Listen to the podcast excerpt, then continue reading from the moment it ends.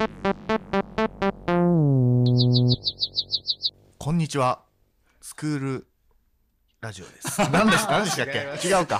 覚えてない。あ覚えてない。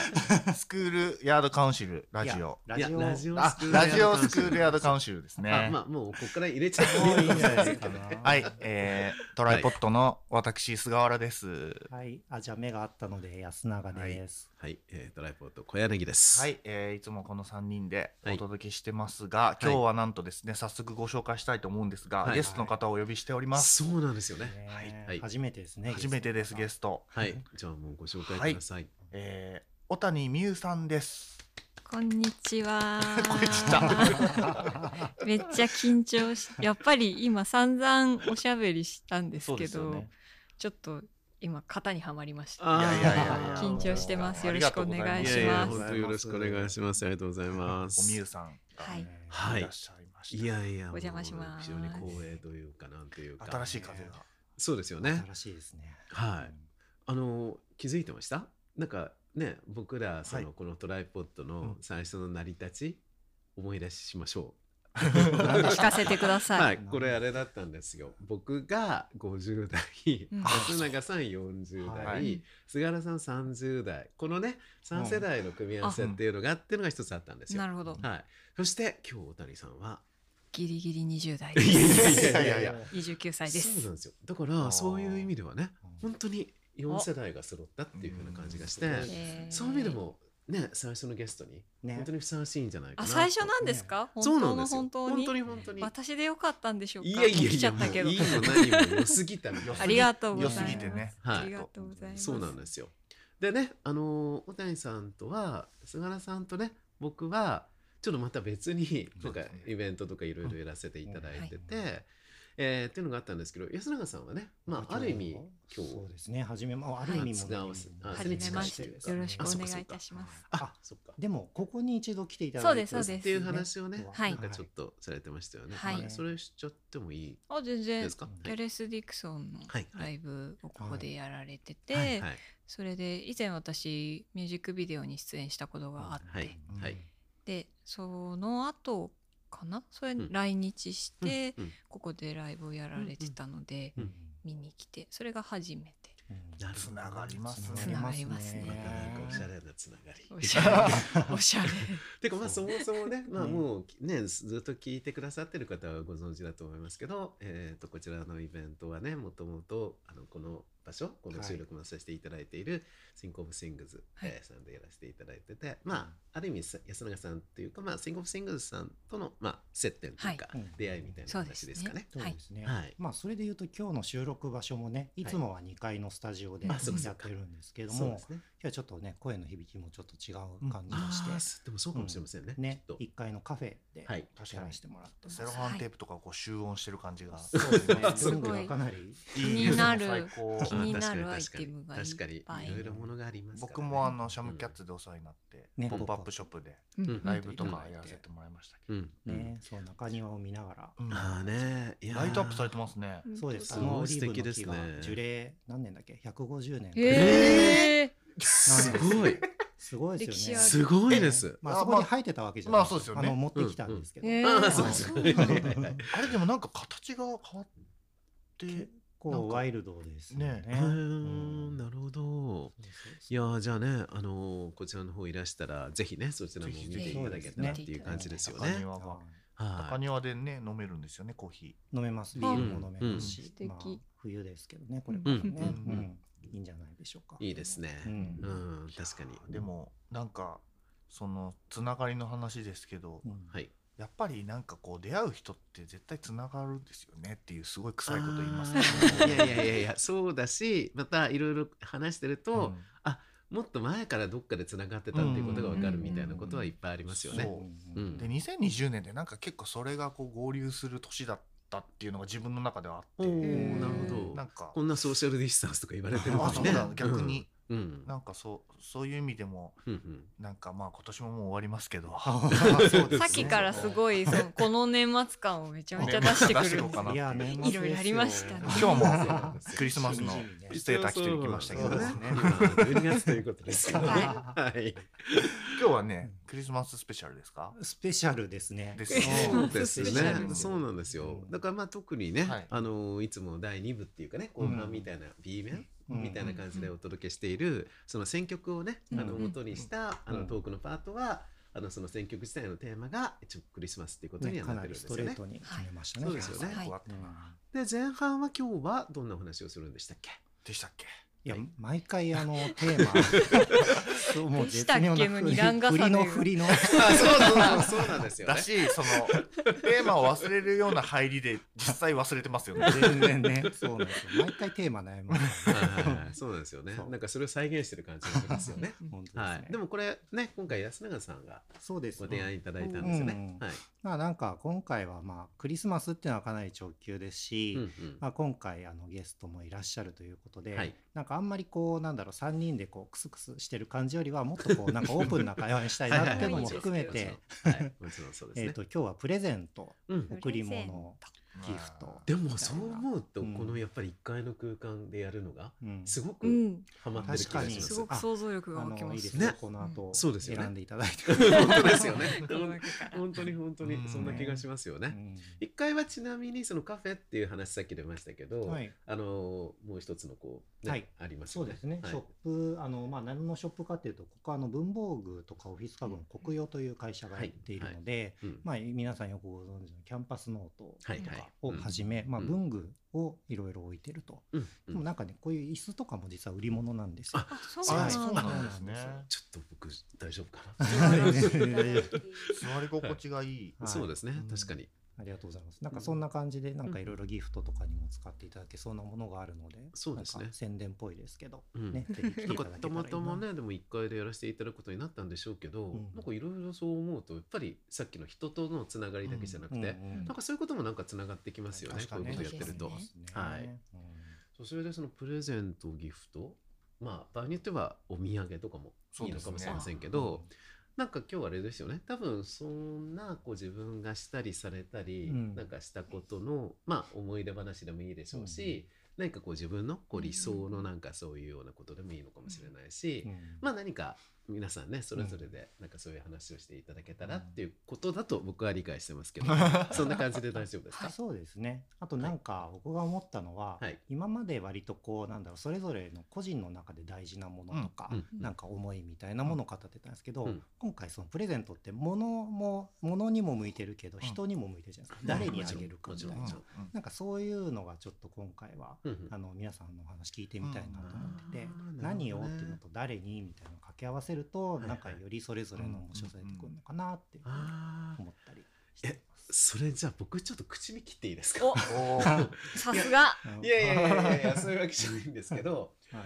なんか今すごいデジャビュで今のあのまさなまさに安永さんのお話が、というのがなんかその自分がですね10年もう前10年以上前かな？えっ、とまあ皆さんご存知かどうかわかんないんですけど折り型研究会っていうのがあるんですよ。うん。折り型研究会っていうのは、あの折り紙がまあ分かりやすいと思うんですけど、うん。折り型なるあの折り文化方じゃなくて折り折り型型。そうです。んっていう文化があって、ん。まあそれはまあすごく分かりやすくあののし袋とうん。かじゃないんですけど、うん。分かります？うん。あの紙を折って、うん。なんかやっぱりその人にうん。何かをこうね差し上げる時に使ったりとか、うん。そういうようなまあなんて言ったらいいかな一種のこう伝統的なね、あのはい、それはだから折り紙っていうのは、まあ、ある意味プレイっていうか遊びじゃないですか、それに対して折り型っていうのはなんかそういう贈答うん。になんかまつわるものらしいんですよ。包装紙をこうそうですそうです。例えば、うん。うん。まあだからラッピングと言ってもいいかもしれませんね。でまあ僕全然その時までよく分かってないしうん知らなかったんですけど、なんかその折り型研究会なるところから、なんかその今度本を出すので、えー、と参加してもらえないかっていうふうに言われたんですよ。うんでまあいろいろその各まあいろんなその各会の方になんかご登場いただくみたいなコンセプトになってて、それでそれがまさにそんな感じだったんですよ。つまりあの自分がね誰かを想定して、で何かをプレゼントするときにそれを例えばこう包んだりとかする場合の折り型をまあ要はやってもらおうみたいななんかそういうコンセプトだったんですよ。うん。まあやるって言ってもこちらはその提案をするだけで誰、ものみたいなのを。うん。で向こうが、まあ、要はそれに見合う折り型をうん。提案してくださるっていう、えー、いいな。素敵でしょ？うん。それで羨ましいです。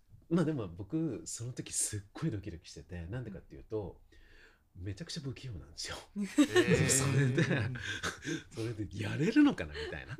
その折り紙すら大丈夫？みたいな気持ちがあったんで、そうその時すっごいこう恥ずかしいんですけどその折り型研究会の方に来ていただいてご提案していただいたものを目の前でやってもらっても僕できないんですよ意外に。なんかそれが逆遠い面だとなんかできないっていうか。見ながらって難しいあですそうそうでしょよねだから変な話、うん。横に並んでいただいて そう。それと同じような形でやるみたいな。はいなんかそれでまあなんとか折ら折ることができたっていうでその時にまあいろいろ取材を受けて、まあ、そのコンセプトに対しての話もそうだし、まあ、あとなんか僕自身がこう辿ってきたことうん。にもなんかその絡ませたいみたいな感じで結構な長いインタビューを受けて、なんか自分のページだけでもう10ページとかあるぐらいのえー感じだったんですよ、えー。すごい。丁寧にやってくださって、いいなでもすごい素敵な企画だなと思ったんですよね。うん。すごい素敵です。そうですよね。それで、で、それがなんか、まあ、今はもしかしたらもう手に入らないかもしれませんけど、うん。なんか、おる、送るっていうなんか本になっていて、うんうんうん。素敵そうなんですよ。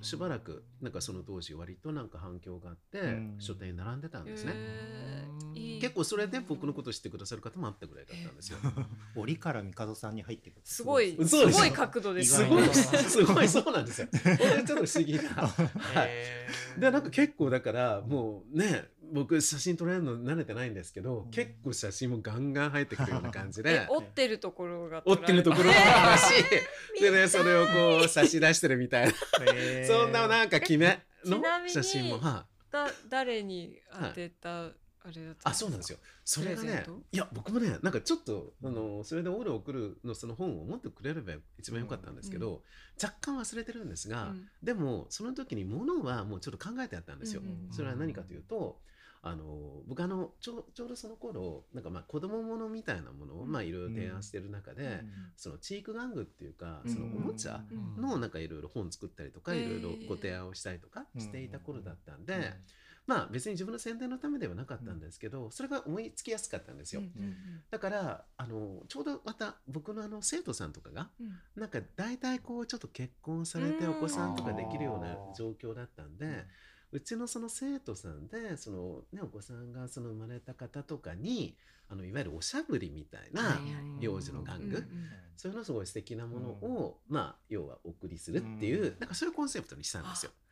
素敵な。そう。でそれがねリング型のおしゃぶりだったんですけど、うんうん。その一応ねあの折り方の方にお見せしたら、でもそれがまたちょうどこう綺麗に収まるようなうん。すごい素敵な折り方を作ってくださって。難しそう。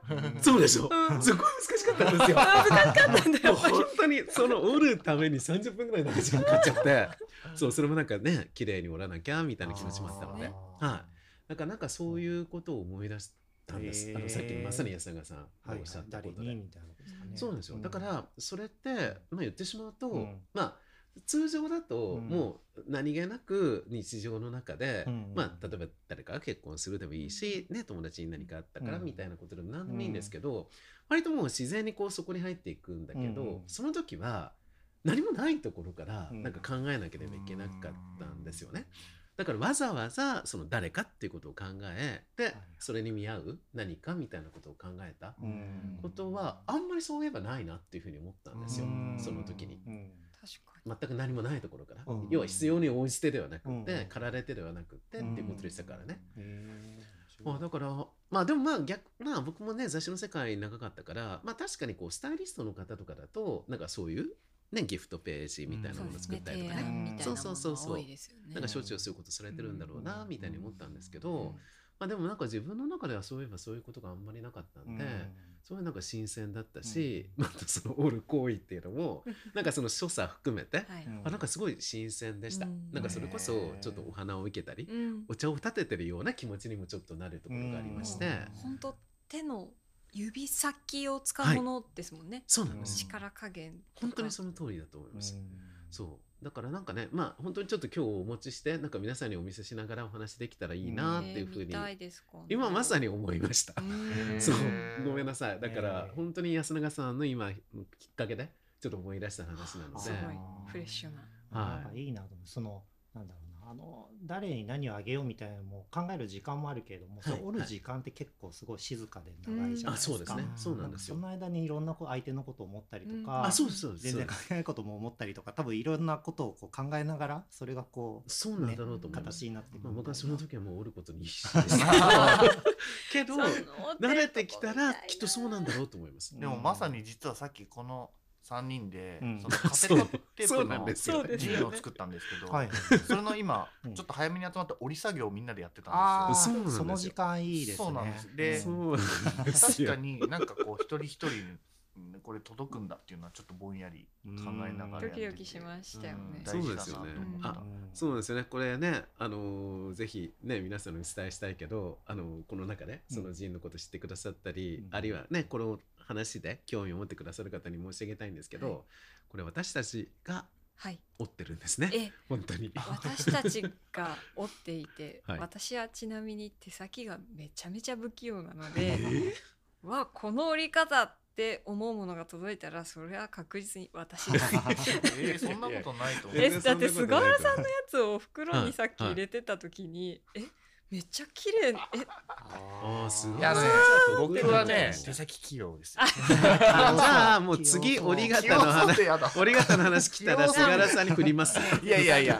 すごい角合わせそうですね。いや合わせるの好きなんです。よ でも僕は本当に折り紙マニアだった小学校の時。あなんかおばあちゃんと一緒にいつもうん。あの僕鍵っ子だったんですよ、うん。でおばあちゃんがそのマンションに来てくれてうん。一緒に過ごす時間が長かったんですその時に絶対折り紙で遊んでて。ああ、なるほど。でなるほもう折り紙歴長いんで。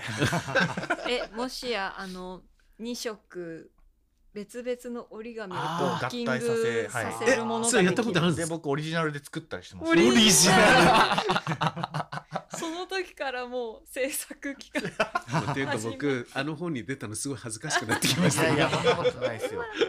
でもなんかレゴブロックとかああいうのが好きだったんですよね。うん。あーなるほどね。プレイモービルとかへー。で折り紙とかなんかあのたまに金銀の光ってるやつとかを、はい。今はいはい。日は特別な日に入れようみたいな。あなるほどね。金銀はねなんか1枚とかしか入ってなかったりとかしてね特別感があるんですよね。でそれこそ友達になんか手裏剣作ってあげたりしうました。すごいつながりますよいやてかもうめちゃくちゃ向いてるじゃないですかいやいや今回の人にもある意味いやいやいやええそん全然でもお二人も上手に折ってました。じゃあ折るクオリティがめちゃくちゃ高いのいやいやいやいやそそんなうすごい綺麗に折られてるのが届いたら、うん。それはもう当たりです。はい当たりで。そんなことないです。でもなんかそう手垢とか指紋がつくみたいなの良さってありますよね、はいはいはい。贈り物って考えたある時に、と思います。あうん。でもねその時にまあ多分ね僕がすごいそういう感じだったからあの皆さんそういうふうに周りの方おっしゃったと思うんですけど、でもやっぱりその僕が折るからいいんだっていうふうなことをおっしゃってくださって、うん。そうなんですよ、うん。やっぱ見本に比べるとこんなですよみたいな感じで言ったんだけど、うん。そこがむしろいいんですみたいなことはおっしゃっていただいて、ねまあまあある種の味感というか、うん。それがなんかそのパーソナルな何かにこう伝わねつながってくるっていう。うんだから、あまあ、これってじゃあすごいいい文化なんだなみたいにちょっと改めて思ったんですよ。いいですね。折り型ねいいです。ちょっと興味が湧きました？ねすごい読みたいです。そのあ本当ですよね。わ、うんかりました。探しておきます。はいいはいわかりました。そうえこんな感じで大丈夫ですか？いいと思います。なんか予想外にちょっと絶妙にこうずれてる感じが。あずれてました？ずれてましたすごいいやなんだろうその何を送るみたいなど真ん中じゃないところが確かあるなと思って。はいはいはいはい。そう包むもそうだし、まあ、だ包み方もそうだし、はい何で包むかとかどういうこう状態で渡すかみたいなことも、もう醍醐味の一つじゃははいないいですか。そうだそうだと思いいやます。そうだなって今思いました。なんかね楽しいことですよね。だからうん。その、楽しいしあと有意義ですよね。そうです。ね時間が流れるのが。あ贈り物の一連の行為の時間。あそうですね。えなんか例えばその誰かの誕生日とかでも何でもいいんですけど、なんかどういうこう基準とか観点でうん。選ばれます？あそれでも聞きたいな、あーそうなんですよね。あ僕はなんか前からなんか一つあって、あの自分が日ご自分がすごい欲しかったりでもなんか意外に価格帯とか含めて、うん。日常的にはちょっと買わないもの、うん。例えば靴下とかすごい素敵な靴下とか欲しかったりするんだけわど、かる。すごいわそうなんですよ。わかる。でも多分ねいやもちろんいいんですよ買ったって。でもなんか2,000円3,000円とかもっとするような、うんうん。なかなかあれなんで、うんわかる。なんかそういうのをなんか渡したらいいのかなみたいに思ったりはすでもるんですよね。本当にそうでそうでというか私はいつも思ってるのうんはうんそのもちろん一番一番大事なのうはん。その人に自分が似合うなって思うものだったりとかなんですけどね。あのいいけど、うんうん。多分自分で買わないもの、うん。本当にその靴下か。うんうんうん。いい靴下とねか、うんうん。そういうのってやっぱ気になるけどまあでもこの靴下に2000自分で払うっていうのは、うんなかなか手が出ないじゃないですか。はいでももらってうん。やっぱりその値段がするってすごい良かったりとか、もう価格が絶対に伴ってるものだと思うので、うん。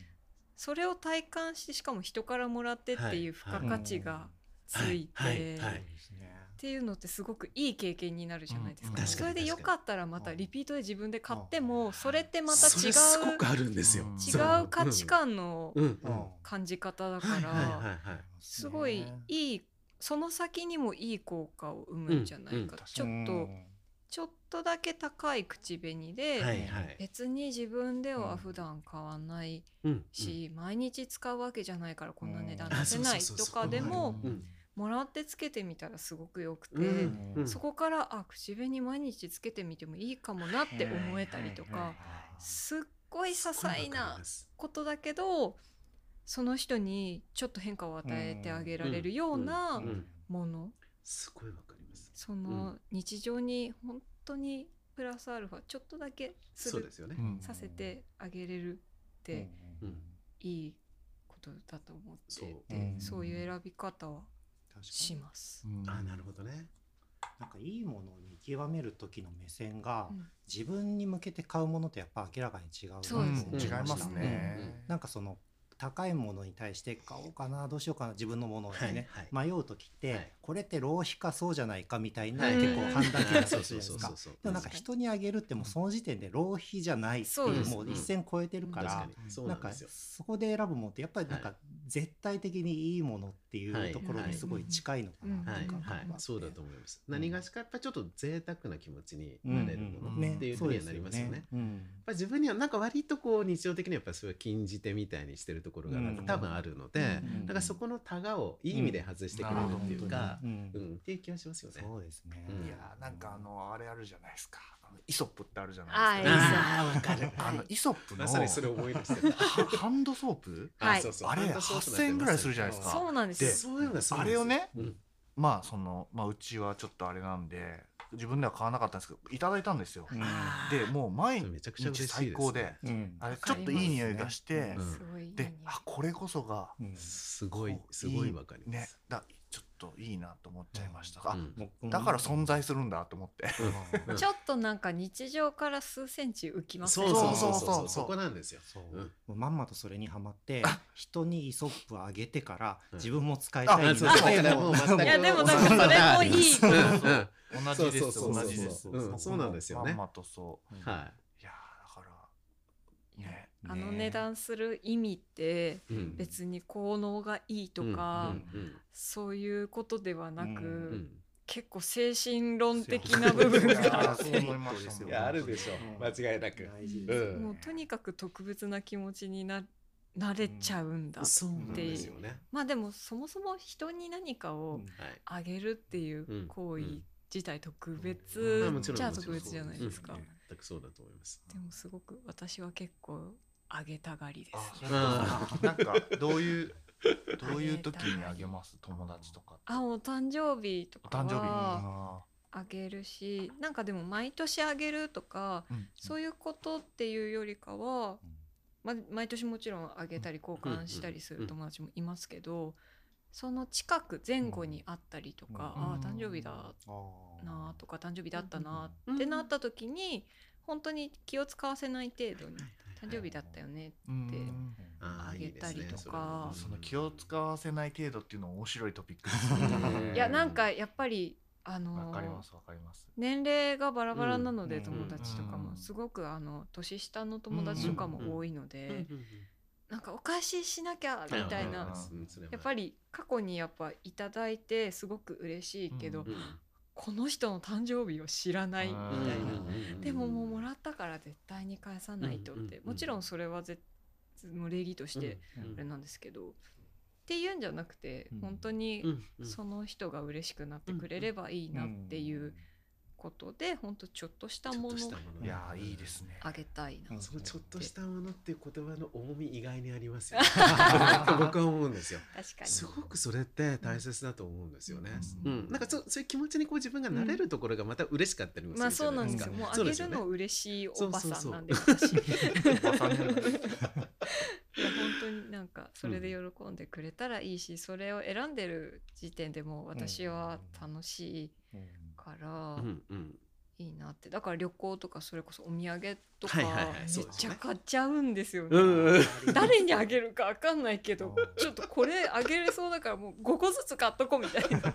僕まさにでもそれ今日話そうと思ってたんですけど、うん僕は人に何かをプレゼントする時ってもううん。ほぼそれオンリーなんですようね、ん。ななんかどっかに行った時にお土産。お土産でうんその人のこと考えてあげるっていうの時間がまあ唯一それぐらいかなまあ誕生日とかって本当に特別な人にしかあんまあげなくて、うんいやいやなんかやっぱりそれは まあまああんまりねあのこのご時世で男女みたいな話しちゃいけないのかもしれないけど、まあやっぱりなんか男性同士であんまりそういうことしないんですよね。そう。気になりました。あでもねたまあちょいちょいいますけどねそういう友達も、うん。あ本当ですか。あのネバーヤングビーチの辰巳くんとかには、うんお誕生日ああーあげあったしかわいい本当に。かそうですね。いやでもやっぱりそれはまあそれこそ世代のっていう話を最初にしたけど、やっぱ変わってきたんだろうと思います。うん。やっぱり僕らぐらいの世代になると、やっぱなんか特に男性同士で、うん。特になんか誕生日を意識するっていうことすらなかったみたいな。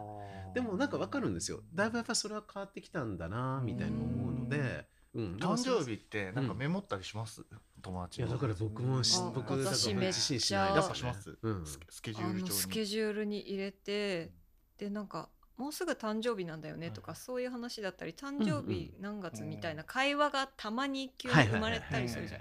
あこの人の誕生日は覚えておきたいって思ってスケジュール帳に入れる。うわすごい。いやでもそれはねうんまあまあねさっきの話じゃないけどやっぱりなんか女の人同士では比較的、うん。でもそれはなんか、そうなんそれは本当に僕ら世代の前からあったような気がするんですよ。けどなんかそれがなんか割と最近若い人だとなんか男性の中でもちょっと増えてきてるような気がするんですけどね。うんでもそれもなんかねスマホとかですぐ多分そうだと思登う録とかしやすかったりとか、うんあとプロフィールとかうん。何か交換でね、うんそうそう誕そうそう。生日の人にうん。風船浮かんだりそうそうそう、うん。多分そういうようなことで認識しやすくなってきてるせいもあるのかな確かうんですよね。そういう情報が目に見えやすい、誕生日でしたみたいなこととかそうそうそうそう。SNS で書いたりとか、そういうので得たりとかうん。しますし、うん。そうですよね。うん。まあそれはそれでまあすごい素敵だなとは思いますね。うんそのお土産話産。ちょっとまた戻りますけど、お土産本当にでも、おみどっかにやっぱ旅行に行ったりどっかまあ仕事で行ったりとかうん。する時の楽しさのかなり大部分結構それですね。なるほどね。でなんかお土産選んでる時めちゃめちゃ楽しいう。ん。でなんか改めてその自分のまあなんかメンバーだったりスタッフだったりわかんないですけど自分が普段こういう人たちと一緒にいるんだっていうのをちょっと確認する作業みたいにな。ってる、うん。作業って言ったらあれですけど、うん。だからその 本当にまあ10円ぐらいのうん。アジアのやつとかをうん。もうめっちゃ買って、うん。袋詰めもういなんかこうやるんですよ、うん。セットにして、うん。お菓子とかね。パターン A はこいつみたいなパターン ABC で、まあ C はちょっとこうしてみたいな、うんでそれをこう別になんかこうちょっと照照れますけど、うんなんかこうありがとうも何も言わないもう行ってきたよみたいな、うんこううん。バーってあげるのは結構僕好きで、うんそれはやってますねずっと絶対、まあそれこそカセットも一つあるカセわけですね。ットはね、ええ。あげたことはないあでもそうですね、うん。あんまりないんですよ。ああそうなんですね。僕なんかキーホルなんかわけわかんないキーホルダはいはいーとか、はいはいキーホルダーね。うんあと塗装のねお菓子とかね、うん。うん飴とか。あとはなんか本当にただの紙紙切れっていうか、が紙切紙れ切れみたいな。なんて言ったらいいのかな。シールみたいな、うんシールみたいな。この話多分なんか聞かれてる方も興味あると思うので、うん。なんかあのそれぞれ多分うん。海外とかいろいろ行かれたとか行くこと多いと思うのでなんかちょっとそういうので、うん。なんか今みたいな具体的な話ちょっと僕も聞いてみたいです。はい。僕今までで一番自分でヒットしたのが、うん。インドでインドに行った時うん。に出会った、ギターの形をしたキーホルダーで、うんうんあのプラスチックのギターのこんぐらいの赤い形で「ラブ」って書いてある、それが本当に1個5円ぐらいで売ってる。あじゃあそれ結構たくさんカートン買い買いました、うん。でそれあの一回インスタグラムにアップしたらやっぱはい。いろんな人から俺はこれにしてくれみたいな、あ 挙手制みたいな。そうそうそう。いやちょっと待ってっつって。あ面白いですね。ね。そうか。でもやっぱ海外に行っててもなんかそういうふうにあの SNS でうん。なんかそういう情報を、うん。まあある意味発信できるわけだから、そうですよね。やっぱ僕らのねやっぱり時代の感覚だともう当然時間差があるみたいなうん。感じになるからうん。またねちょっと違ったんだけどうん。面白いですよねそういうのね。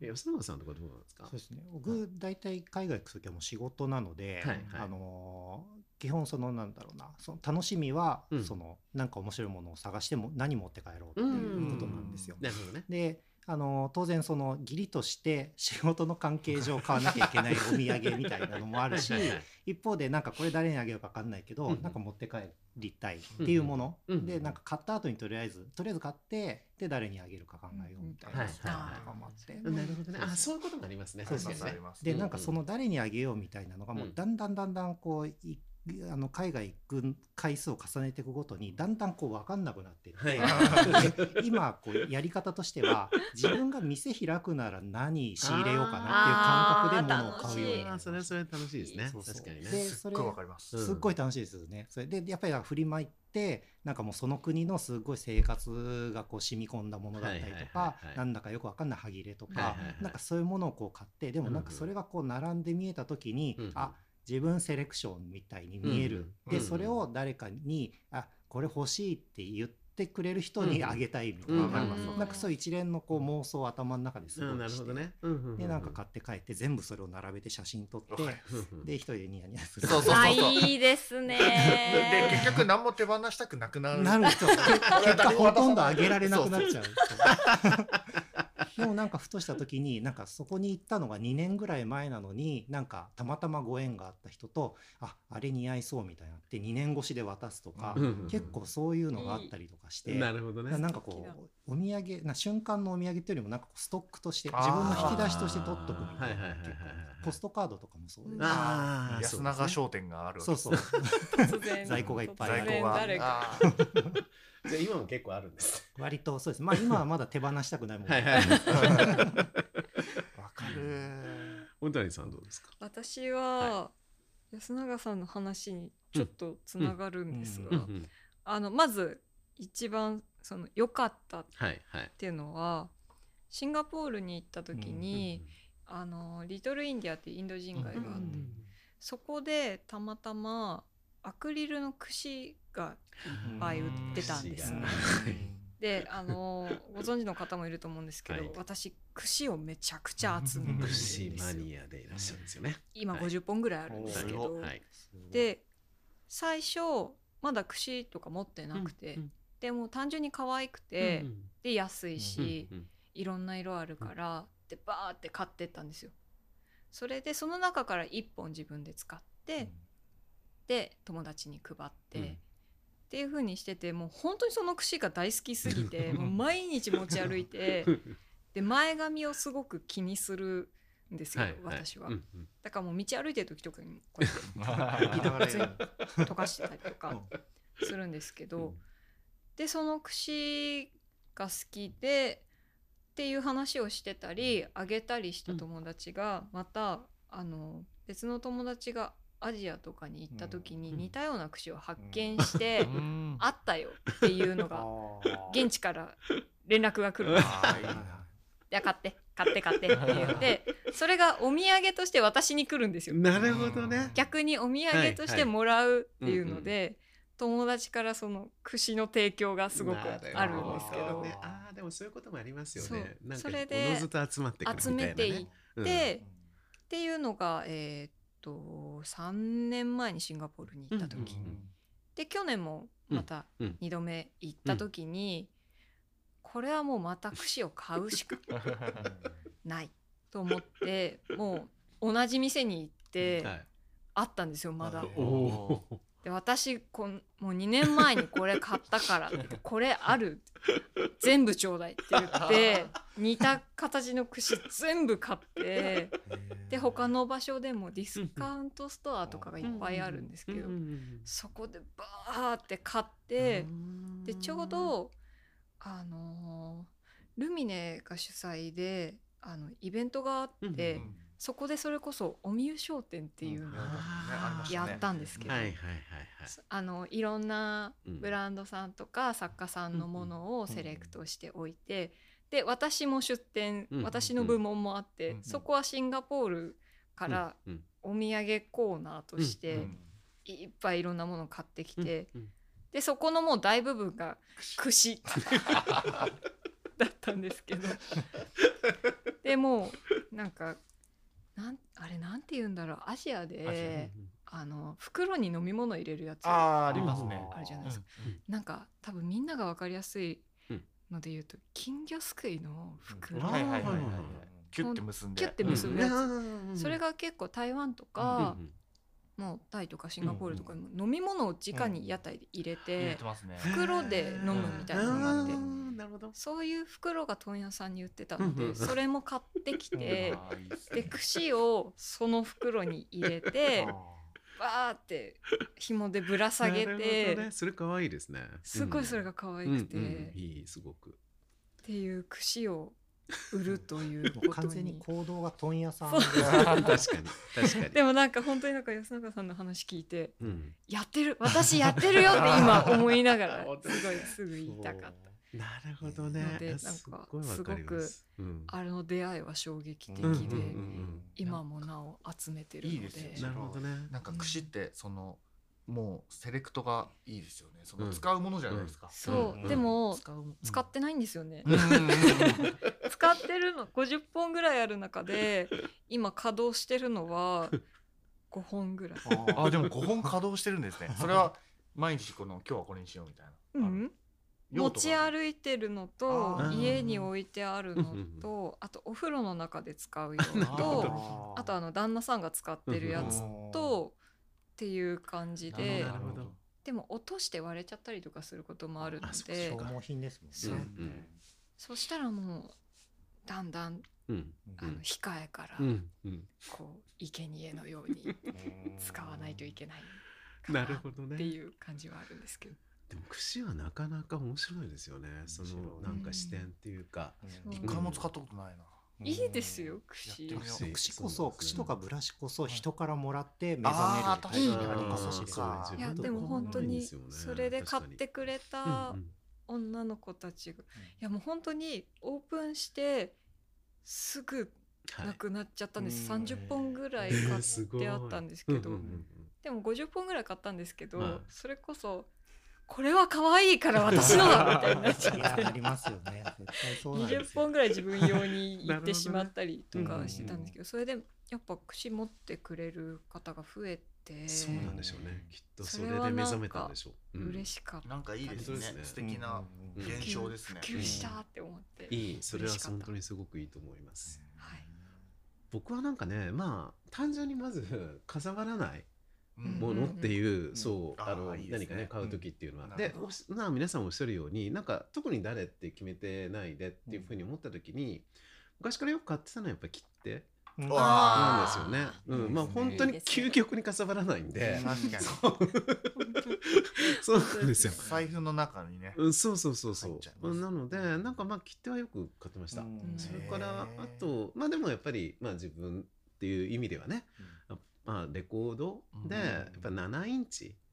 なんか多分昔から7インチが好きっていうのはあるんですけど、うん。そういう意味で海外から買ってきやすかったりっていうのがあったと思うんですうです軽い。ね比較的。軽い。そう比較的。軽いよりは。うん。そうなんですよ。それでなんかそのたまにデッドストックみたいなのがあって、うん。すごい安く投げ売りされたりとかしてると、うん。さっきの串とか感覚みたいに、うん。あじゃあもう10枚とかまとめて買っちゃおうみたいな、うん。でそれをなんかもう帰ってきて配るみたいいなやー素晴らしい。やったりはもしてましたらいた本当いですよねいやでも7インチもらえたらだいぶもういやいや上がりますよねなんか好きな人にはテンション上がるじゃないですか。うんいやでもわけわかんなくてえーでもすごいですね。うんあじゃあ同じタイトルをってことですね。そうそうそうそう例えばねなんかそういうようなことを、まあ、もちろんそれは自分が欲しくてうん買うものなんだけど、うん。なんかまあお裾分けに近い感じなんですね。でもそれをきっかけうにん、レコードっあもちろんもちろてなんる人もいいるるあと思いたのかもしれません、うん、基本なんかやっぱりレコード好きの人に渡してたんだけど、うん。たまになんかそうじゃなくて、あうん。ジャケットこれ可愛いからもしかしたらそういうこと関係なくうん。嬉しい人いるかなみたいに、うん。うん。なんかそういうこともありました確かに。はい。うん、とかまああとちょっとごめんなさい。まあなんか自分がやっぱりそのねやっぱり仕事を含めてフランスに行く機会が多かったから、うん。まあ、それでちょっと思い出したことがありましてあのまあお菓子みたいなのまあ一つあると思うんですよ定番的に。ですね。でその時にまあ自分がっていうよりは今度ちょっと人からもらう話、うん。ちょっと、はいはい。まああのしたいわけじゃないんですけど、はいはい。なんかすごくああある時期っていうか、よくフランスに行って人からあのグリコのポッキーもらうことが多いんですよ。え？フランス土で産でですよね。そうご存知、はいはい。うんご存知の方はごわかりました存知なんだけど、フランスなりまあヨーロッパ全体的にうん。そうなんですけど、うん。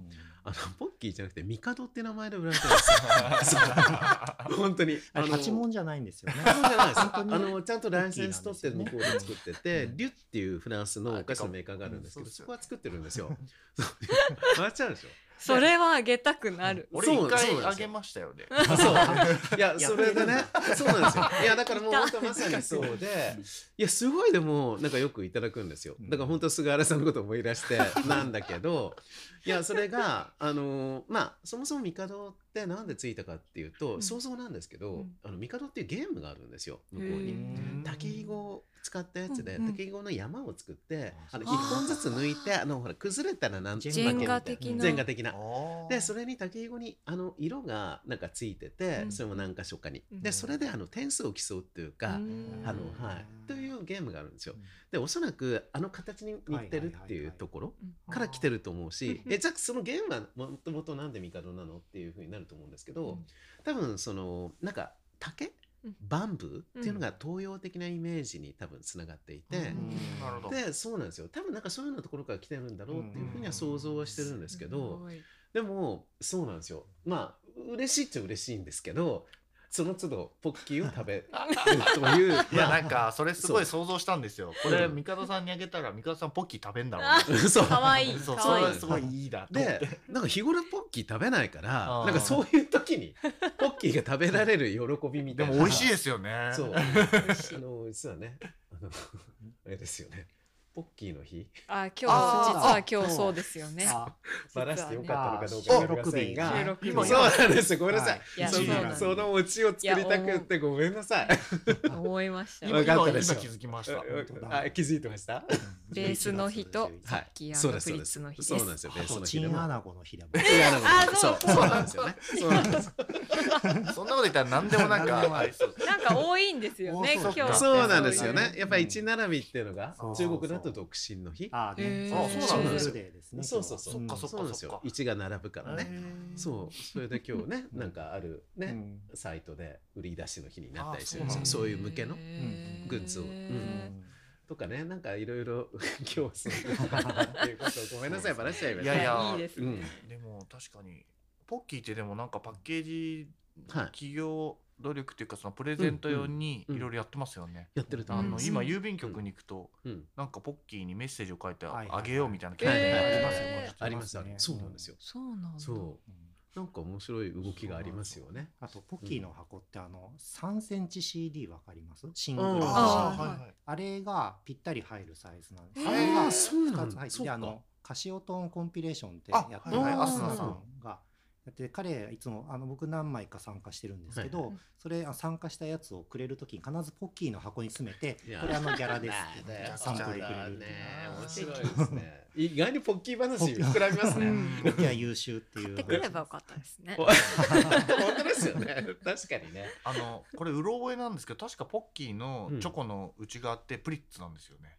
あそうだえと思う。本当ですか？あ塩味がついてない状態。そうだと思う。あれほぼはチョコレートでコーティングしてる？のなんかかなとは勝手には思ってたけど。なんか味付けもほぼなんかねなんかで見うろ覚えで。ただからだあれって結局だから甘じょっぱいのがいいわけですよね。言ってしまえば、はいはいうん。そうかそうかでもあのチョコのコーティングの技術は超企業秘密らしいです。ああそうなっていうんだ 何の情報かあれ。気になったそう今そうそう。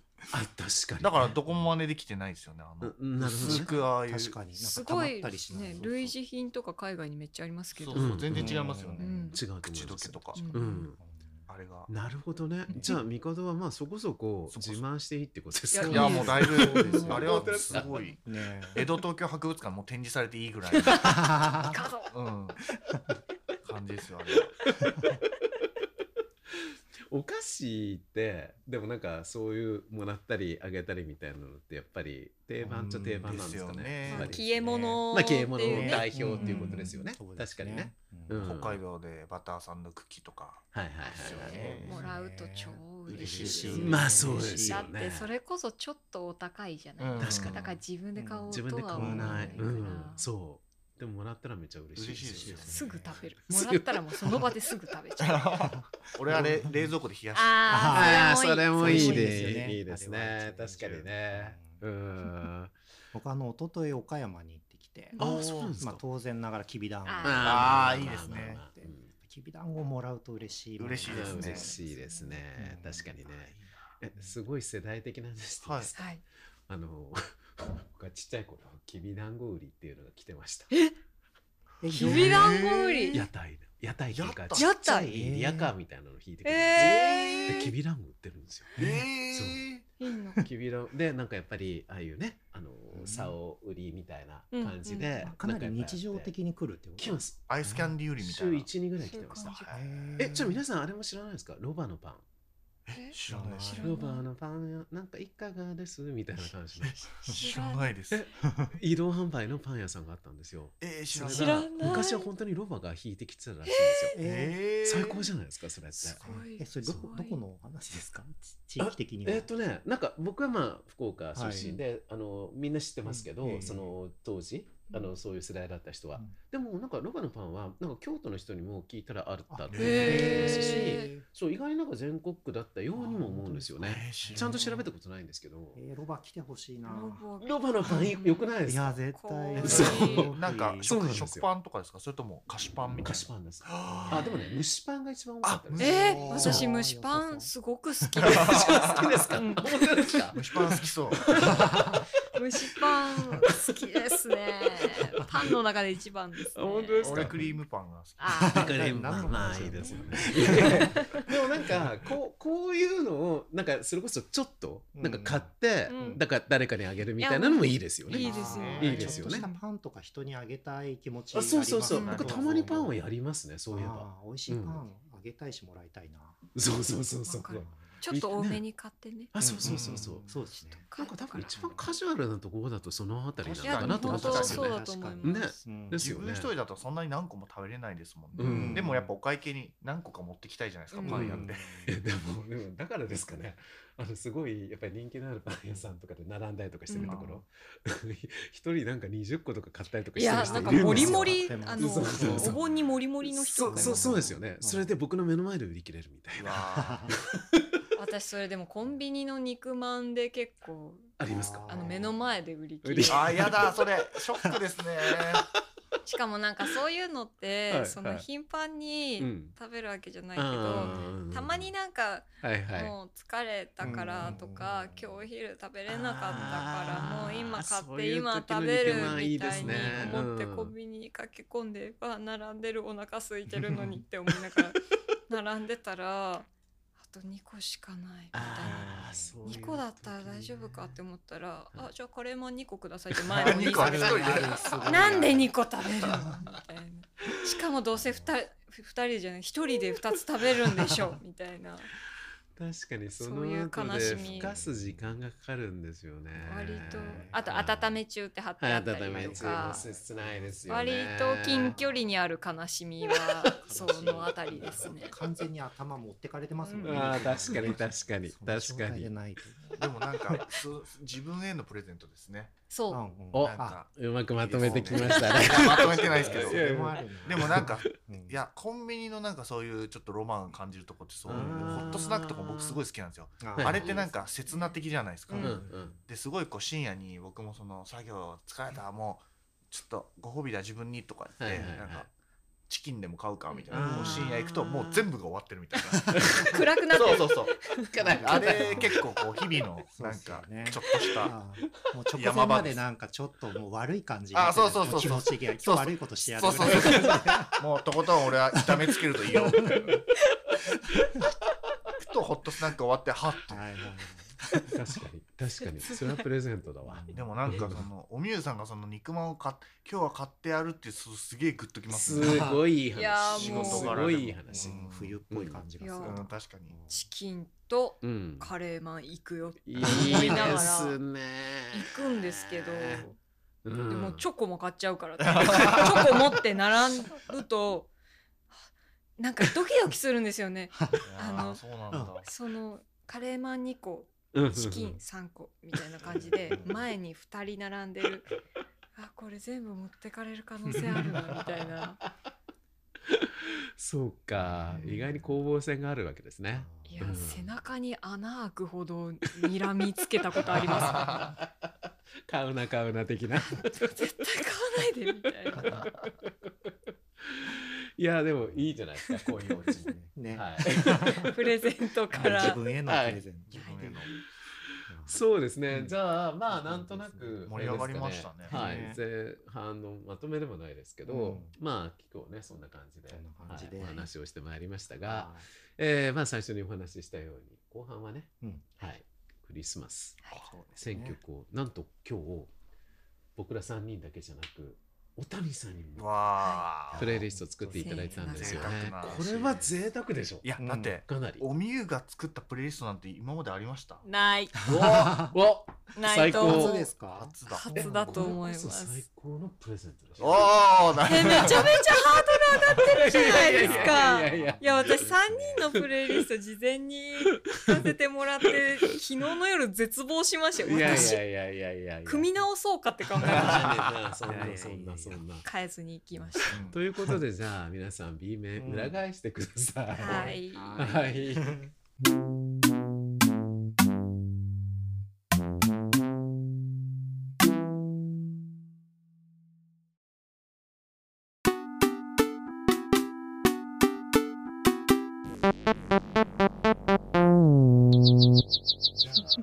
後半参りますか？はい。はい。はい。えーということで、えー B, B サイドというか、はい。えー後半は、えーその例によってね、うん。えープレイリストを、えーそれぞれ、まあ、解説したり、うん。あるいは人に突っ込んでみたり、ね。みたいな感じで、はい、お届けしようというふうに思っていますけど、えー今回はね、えークリスマスという、まあ、テーマになっていて、えーまさにね、まあ、ちょっとさっきバレちゃいましたけど11月に収録をしてるんですが、まあでも 11月入ったらもうクリスマスムードですよ。ハロウィン終わったらっていう感じですよね。もうそうです。そうですん。なので、まあそんな気分でね、こう皆さん、もうちょうど季節的にはもうまさにぴったりでしょうから、うん。聞いていただけたらなっていうことなんですが、えーどなたからいきましょうか、今日は。どうしましょうどうしましょうね。いつもでも大体なんか僕がやってるんでしたっけ？割と最初。そうかもしれないですね。割と。そうですよね。ドギマギします。ああ、本当ですか？いやいやいや、まあどとういうりあえずレギュラーメンバーからいきましょうかね。うん。え最後にだけはしないでくだあさあ、分かってます。それ、うん、なんかそ、なんとなく。良きところにはい。私を。はい。挙手してください。二番目か三い2番目番目か3番目ぐらいがいいですね。えっ、とね、僕はですね、あのーそうですね、えっ、と、自分がね、昔、うーんと、クリスマスのコンピの選曲をやったことがあって、ねはい。で、それを多少なんか踏襲しようかな、みたいに思ったんですよ。うんでもね、結果的にはあんまり重なってないんです。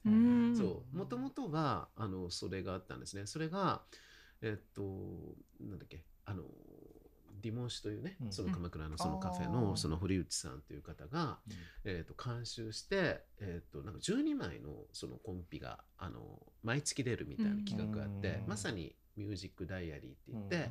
その月その月の選曲みたいな形で出すというそうなんですよ。そういう企画があったんですよ。それでまあ、監修は堀内さんがやってるんですけど、うん。それぞれは、まあ、セレクターというか、うん。選曲する人間が立って、うん。で僕は、えー、と前にねあのここでもお話ししたと思うんですけどその10月のブックっていうのを一つやったんですけど、うん。もう一つが12月、うん。だからまあこれはもう普通にクリスマスでいいかなとうん。いうふうに思って。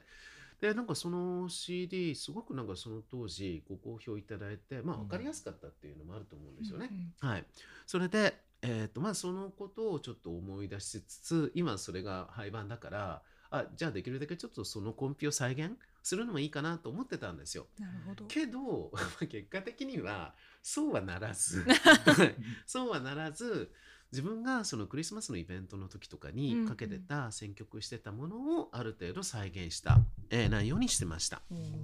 はい、なのでここにかけここであの選曲してるのは大体あのそのイベントの時とかにかけてたものです。うん。はい。でだから大体こうちょっと何？曲の順番とかも、まあ、なんとなく決まってるところがあるんですよ。自分の中では。ん。はい。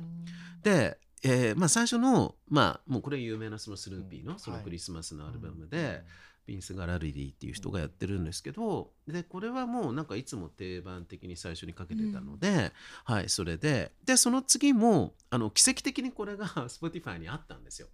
あの僕らのまあ世界というかモンドミュージックの世界では虫声っていうふうに言われてる、虫声そううんテープのあのひあ早回しっていうなんかリスの声みたいって思いました。リスです本当に。あそうなんですよ。これリスリスにを見立ててるんですよ。あ、やっぱりそうなんですね。そうなんですよ。スコーレルっていうのがまあリスのことで、うんうんそうそれでまあもともとはそのチップマンクスっていうね、うんあのはいそうご存知ですよね、はい。そうそれから来てるんですけど、その当時こういろいろ偽物じゃないけど、うん。アリューがいっぱい出てきて、うん。でその中の一つがこのナッティ・スコーレルスっていうグループだったんですよ。うん。で彼らをの音楽を作ってるのは結構ジャズ系の人たちだったんで、うん。割とこう洗練された感じの音が多かったんですね。うん。でそのナッティ・スコルスのやっぱりクリスマスシングルっていうのがあって、うん。でそれよくイベントにかけてたんですよ。うん。ナッティ・ノエルっていう。はい、それでまあこれをその次に「おおちょうど持ってこれたぞ」みたいな感じ、うんはい、それでまあそこからはなんかちょっと賑やかな感じにしたいっていう気持ちがいつもあって、そうそれでその、まあ、リオっていう、うん。あの80年代にあの割と活躍した、えーフランス系のね女性シンガーがやった「ソリスベリ」スレイライドのカバーっていう風な感じになってて、でまああのその次の「ポール」っていうのもまあうん。割とこう定番的にやってたっていうはい感じだったんですよね。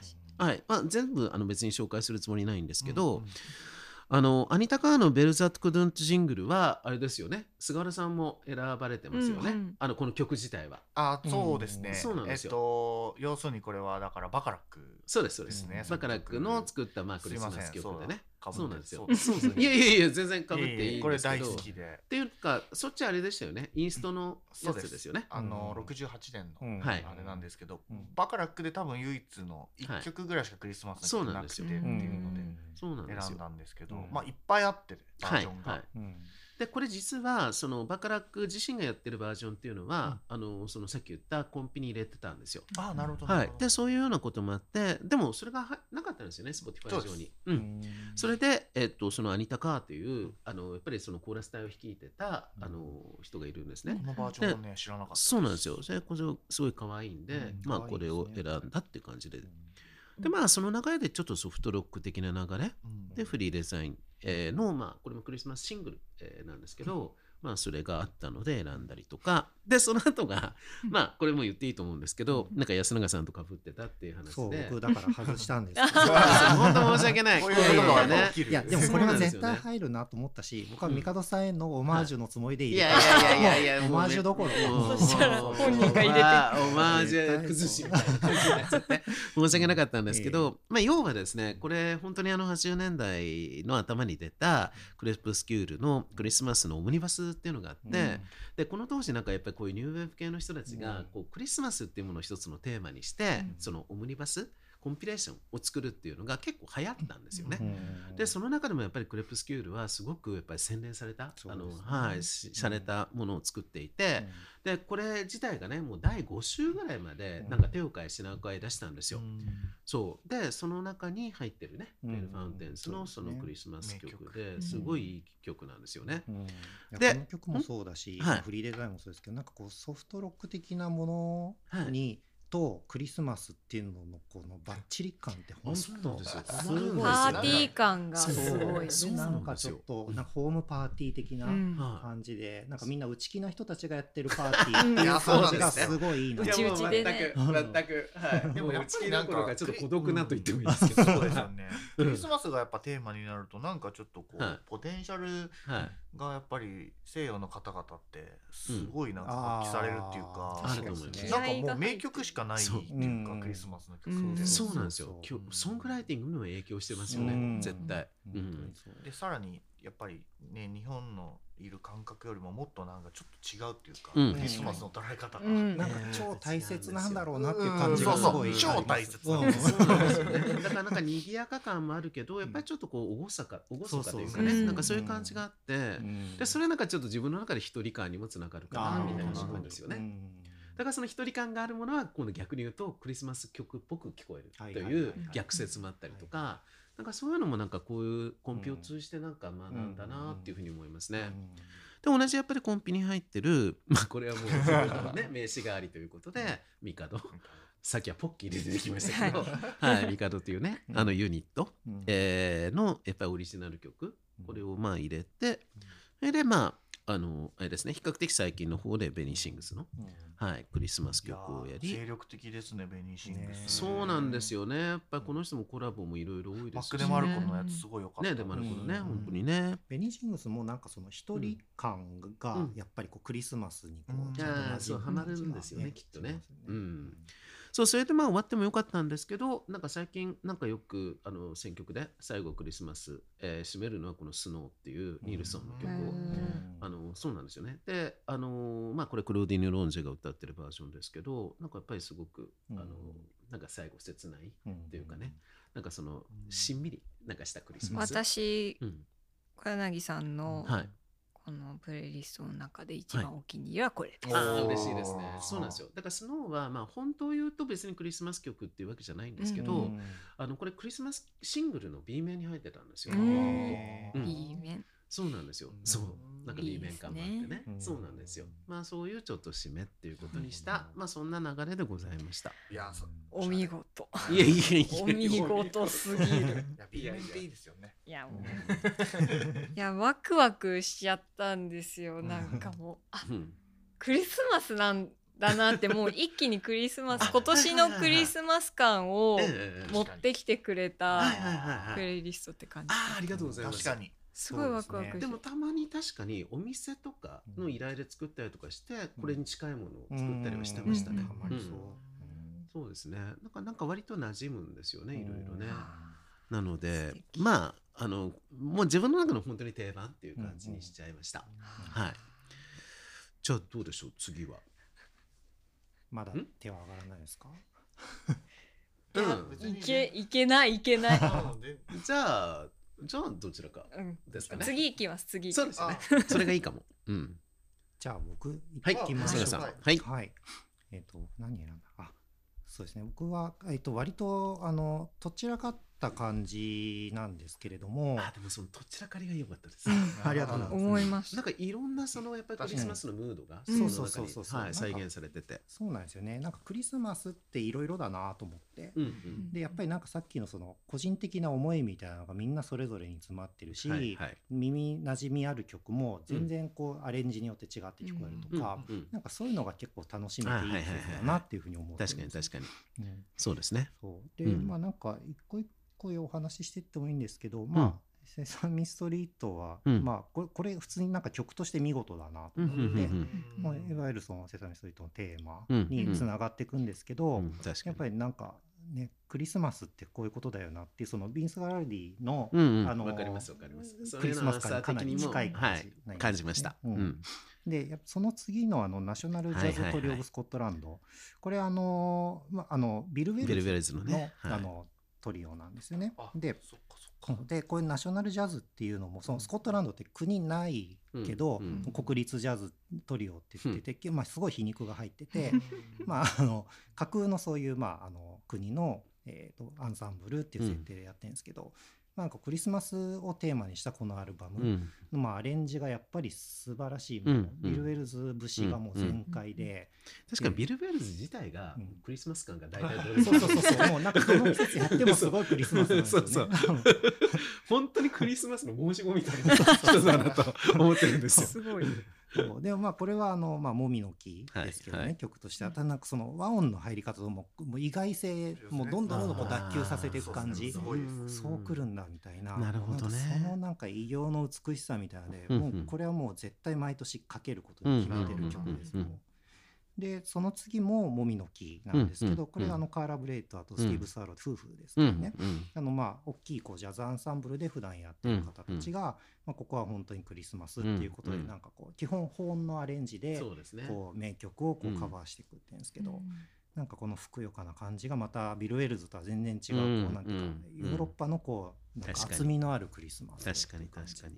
なんかやっぱりそういうこうなんかやなんていうんですかね調理しがいのあるテーマというかクリスマスっていうテーマがそうなんでしょうね。なんかこう職人魂にも火つけるし、うん。リスナーも楽しいしみたいな、格好のね。かっこいや本当そうだと思います。いやでもやっぱアなんかそのレンジのねこう妙というか、うん。そこをね。なんかでも僕の個人的なのだと下手にだから手出せないんですよね。やっぱりクリスマスってかなり勝負にはないっちゃうはいというか、はい。気合が入る。気合が入る。ね。そうそうそう。外しすぎてもダメなんですよね。そうなんですよね、うん。確かに。でまあジョニー・ミッチェルこれはまあクリスマス曲じゃないですけど、はいはい。まあ冬にジョニー・ミッチェルは聴くいやよねいやいやいうもうめちゃくちゃハマりますし、うん。この並びで聞くと本当にそういう気持ちがしてきますね。そうですね。はいはい。うんでなんかこれ最近なんか2年ぐらい前に5枚組の CD で出て最近サブスクでも120曲ぐらい一気にアップされたあの 昔のアーカイブからあのの音源なんですけどやっぱなんかこのすごくこうフレッシュなジョニー・ミッチェルってうんいうのがうん確かに。恋の歌を歌うっていうのはすごくいいなっていう。うんうんうん。いいですねジャケもね、ジャケもそう可愛いんですよねうんこれね。でその次の「レオンタイン・プライス」っていうのは僕ちょっと今回一番入れたかった曲の一つでうん。この人何者かっていうとあの、はい。まあ、いわゆるその、まあ、オペオペラじゃないですけどそのクラシックの声楽やってる方なんですけどうん黒人なんですよ。うんで年代的には1900何年だっけ？30年代とかなのかな？かなりその黒人がそういうクラシックをそのほ本流でやるっていうこと自体うん。その道を開拓した人でうん。もうなんかそこでもう一つもう闘争があるわけですね戦いが。うん。確かに。でこここでこれクリスマス曲集の中の一個なんですけどこの「スイート・リトル・ジーザス・ボーイ」っていうのがあのまあネグロスピリチュアル要するにその黒人霊歌の,、うんあのマナーで作られた曲なんですよ。うんでタイトルもそのなんかここの五感の並びってすごい黒人的なこう、うんあれじゃないですか、うん言い回しじゃないですか。だからなんかすごい勝手な想像なんですけどなんかその白人中心の文化の中で自分をこうエスタブリッシュさせてた彼女が、うん。なんかそのあのブラックとしてのスピリットをこう称えながら、うんうんそのクリスマスにすごい勝負かけてるっていう感じがすごい伝わってきて、なんかちょっと聞いてると胸が熱くなるなるほどねい。いや全然知らなかったですけど今のお話伺っなおさら。聞いもうすごくはい。聞いてみたくなりまねす、さらにめちゃ。くちゃなんかこの情報を聞いた後だと多分違って聞こえるんじゃだないかなってい。うんいうふうにうんいやすごくありがたいですそれは。はい。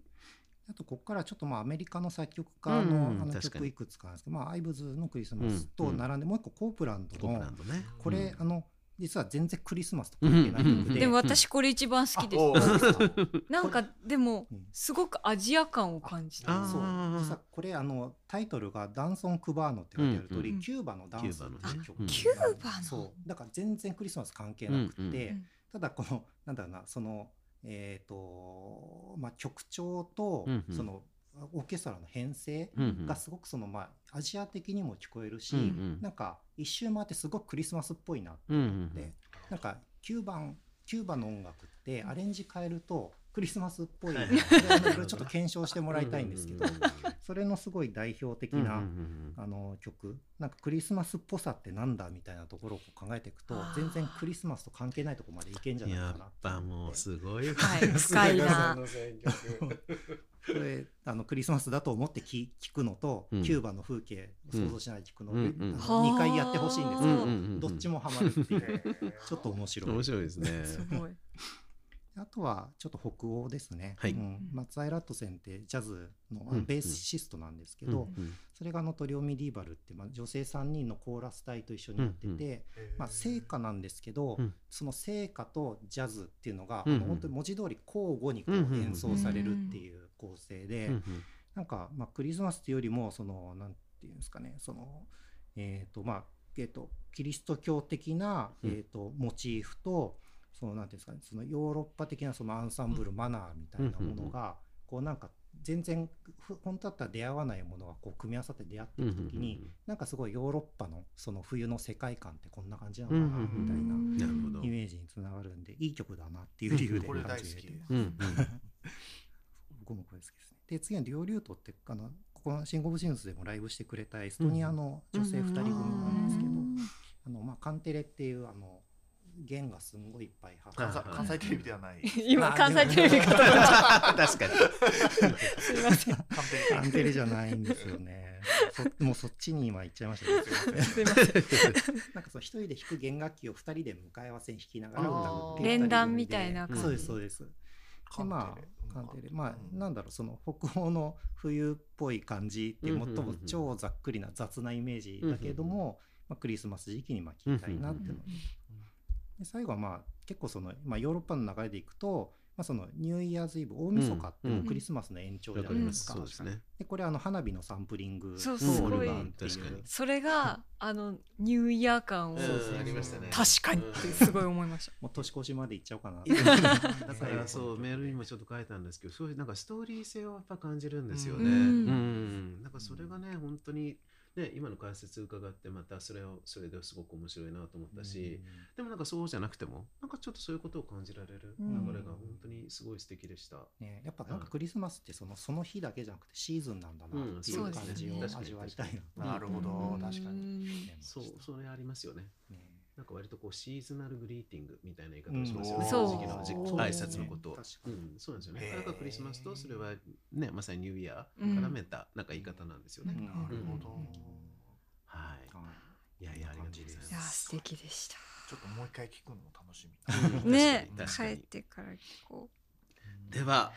うはでは。あ でははい。私今私回、はい、ゲストで、はい解説させていただきます。ね、ご登場いただいた、えー、お谷さんの選曲、いかがでしょいうや素晴らしかったいや本当に。すごい楽しかった。あねのそれ以前に私クリスマスの日に、あの友達を呼んだりして、あのお家でクリスマス会的なことをよく、まあ、最近やってたんですけど、その時やっぱり音楽流そうよってなるじゃないですか。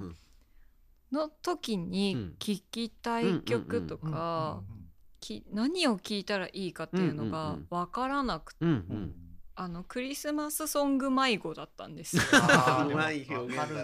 で Spotify ってやっぱりあの、うん昨日聞いたまあプレイリストを作ってくれてはいるけど、うんうんなんかこれじゃない感みたいなのをありますよね。満載で、うんうん。いやなんかそういうイケイケなやつじゃないんだけど みたいなのとか だったんですけどだからあ確かにイケイケ感が強いものが多いですよね。そうだからうん。すごいその今回このお話聞いた時にできるかなって思ったけど 今年の自分の準備のためにもあなちょっとぜひやってみたいと思って選んでみたんですけどやっぱりこの1曲目の「ナット・キン・コール」のクリスマスソング。これがもう一番最初に浮かんだのはで毎年聴いてるのもこれ。だし。わかります。僕も。これはナットキンコールのクリスマスソングもの、すごい好きなんですよね。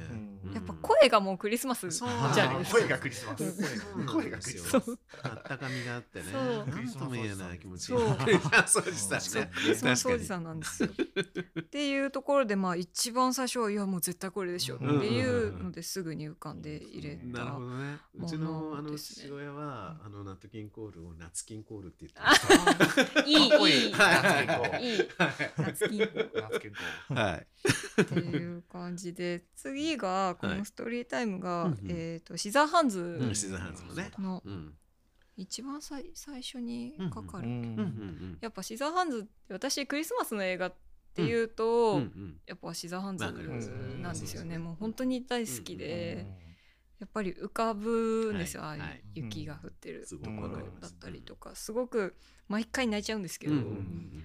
で改めてこれを選ぶ時うんに、うん。このサントラを一周聞いてみて、うんうん。でもすごい見てるから覚えててああそっかそっか。だから悲しくなって聞きながら泣い 家で洗濯とかしてるのにうん思い出しなんかちょっと涙ぐんで、確かに。曲だけ聴いてるとね、うん。全く知らない人にはあれかもしれないけそどう。でもそうですよね。でもなんかやっぱりこの曲がかかるとすごく思い出してしまって、でやっぱりクリスマスに見たい映画っていうところでこれを選ね。びましたね。いいでと思いますね。次がうんこれ「ナイトメアビフォークリスマスはい」あごめんなさいのこれもまあでもあの映画ってうんハロウィンなんですかね。そうでね。でもクリスマスまあまあそうですよね。はかかってるでクリスマスに一人でうん20代前半ぐらいに、うんはい。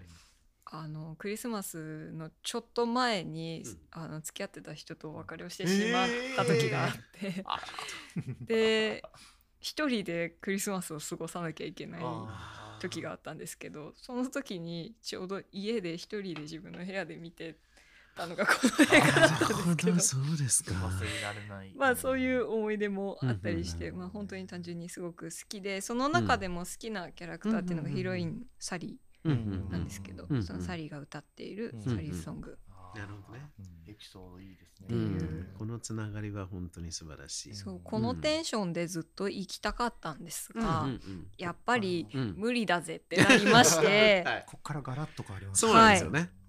でまあもう最近き最近というかいつも聴いてる好きなものたちの中からクリスマスっていうのを探した時にやっぱりもう大好きなユーミン、はいはいはい。最高。なんか意外とクリスマスソングって選ぶときに、うん。この曲あんまりやっぱ忘れちゃうけど、うん。めっちゃそうですよね。でも、うん。もう国民的なクリスマスソングといえば、そっかそっか。って思ったら なんかこれは上がってく俺る普通になんかアルバムの中の一曲として聴いてたからあーなるあほどね。そういえばサンタクロースって言ってるって。そう。でなんかジャケも可愛いんですよね、うん。初めて見たんですけど、これこの LP こそ僕その海外の友達うん。にあげるようにあー5枚ぐらい持ってますね。なるほどね。レコード。ああわかります。割と安いんですよ、うん。そうですね。うんでもそう思うと今めちゃくちゃ高くなったけど達郎さんのレコードもそうしてました。フ。確かに実は結構90年代からなんかいましたよ。達郎好きみたいな人うが。ーん。そうだからなんかそういう人たちのために、うん。あの持って行ってました。だから山立入れたかったんですけど、はい。はい。はい。はい。いちょっやいや。いやとなかったんで、ああね。でも最高ですこれ。っていう流れで、はい。やっぱりうんうん。大好きな教授。教授。いやもう最高ですす。いやまあなんか僕すっごい久しぶりにこの曲聴いたんですよ、うん。実は。うん。やっぱ改めて素晴らしいなと思って。いや聞けないうん。触れられないぐらいのそうですよ。ね。曲そう確かにね。う。うんうん。やっぱこのジャケとともに、はいやっぱあのはい映画とともに、はいはい。で正直うん。そんなに映画のことを思い出さないで曲だけ聴いてたら、ん。そんなにクリスマスっぽくそうない、ですね。ただすごくいい 素敵な楽曲っていう感じなんですけど、うんうんうん。まあいろんなジャケ映画タイトルうんうんうんていうのを全てを合わせた時に、ん。やっぱりクリスマスってそういうすごく盛り上がって楽しい、はいはい。あったかいっていうイメージもあるんですけど私結構それ一周回ってちょっと寂しくなっちゃう人なんやいやいですよ。やいやいやわかりますよ。そうそうそう。なんか多分共通の項としてあると思います。うんクリスマスに対して。なんかはい ディズニーランドとかにはい。遊びに行っても、うん入った瞬間に帰る時のことを考えちゃうんですけどそれ的なことでクリスマス始まった今日クリスマスだ、うんうんでも今日で終わっちゃうんだみたいな、そのクリスマスまでの過程が楽しかったりとかわかります。する。のでありますね。そういう意味でそういう切なさを思い起こさせてうんくれるっていうなるほどね。ところもありきで。うん。あのクリスマスの翌日のすんごいしらっとした空気なんだすごいしらっとしますよね。すごいね。はいはい歳末みたいな。僕もうすぐ門松思い浮かべますうん。門松がめっちゃトラックに積まれはいてはい。こう道路を走ってそうですよね。えもうそういう ね。うん。え昨日のあの浮かれた感じはど,、う。んどうしたの？みたいな ありますあります。感じにやっぱ大人になってもいまだに ありますね。ありますね。そしてテレサテン、うん。これは桑田バンドのうん「メリークリスマス・イン・サマー」のうんうんカバーそうですね。なんですけ僕全然こどれ知らなかったです。夏のクリスマス、うん。そう素だから全然クリスマスっていう感じではない感はあるんですけど、なんかアジアって菅原さん分かってくれると思うんですけど、なんかアジアのクリスマスってあんま想像できなくないですか？基本はやっぱりあない。やっぱそうなんですね。ですねうんうんうん。っていうところで、うんテレサ・テンが歌ってうんて、うんうん。でまあ夏だけどっていうところではなんかそういうの面白いなっていうふううにん思っいつかなんかそういうアジアの国でクリスマス過ごしてみたいなっていう気持ちも思いましたね。いやいいですね。うん。いやテレサテン本当に素晴らしい。素晴らしかったです。ね。うん。そしてちょっとこの先はあの私の 10, 10代のうん。10代というかもう若い頃の記憶にはいはいはい。を頼りに。うんいやスピードがめちゃくちゃ大好いき子供だったんですよ。僕もこの曲が死ぬほど好きで、あ そう大好きだったんですようん。スピード。これイントロに殺される感じで。すよね。うんうん。もう空で踊れますもん、はい。私 あ仲間とは違うって 仲間とは違う。サインすで呼び合う。たあの本当にドキドキしました。わかる。どんな？みたいな。島袋ひろ子とひろ子俺多分俺同い年なのかな。えー。あ分かんない。そうなんですか？分かんないけど当時小学生で聞いてて、はいあ島袋さんも小学生なんだ。そう、うんうんなんか。そうかそういう感じなんですそう。ね。ですげえドキドキして、うん。そう。スピードの歌詞をうん。好きだから聞いてえ歌うんですけど、はい。我に返ってはい。文脈をたどった時に「え歌っていいのかな?」みたいな。ちょっと大人びた歌詞がたまにこう突っ込まれてきて。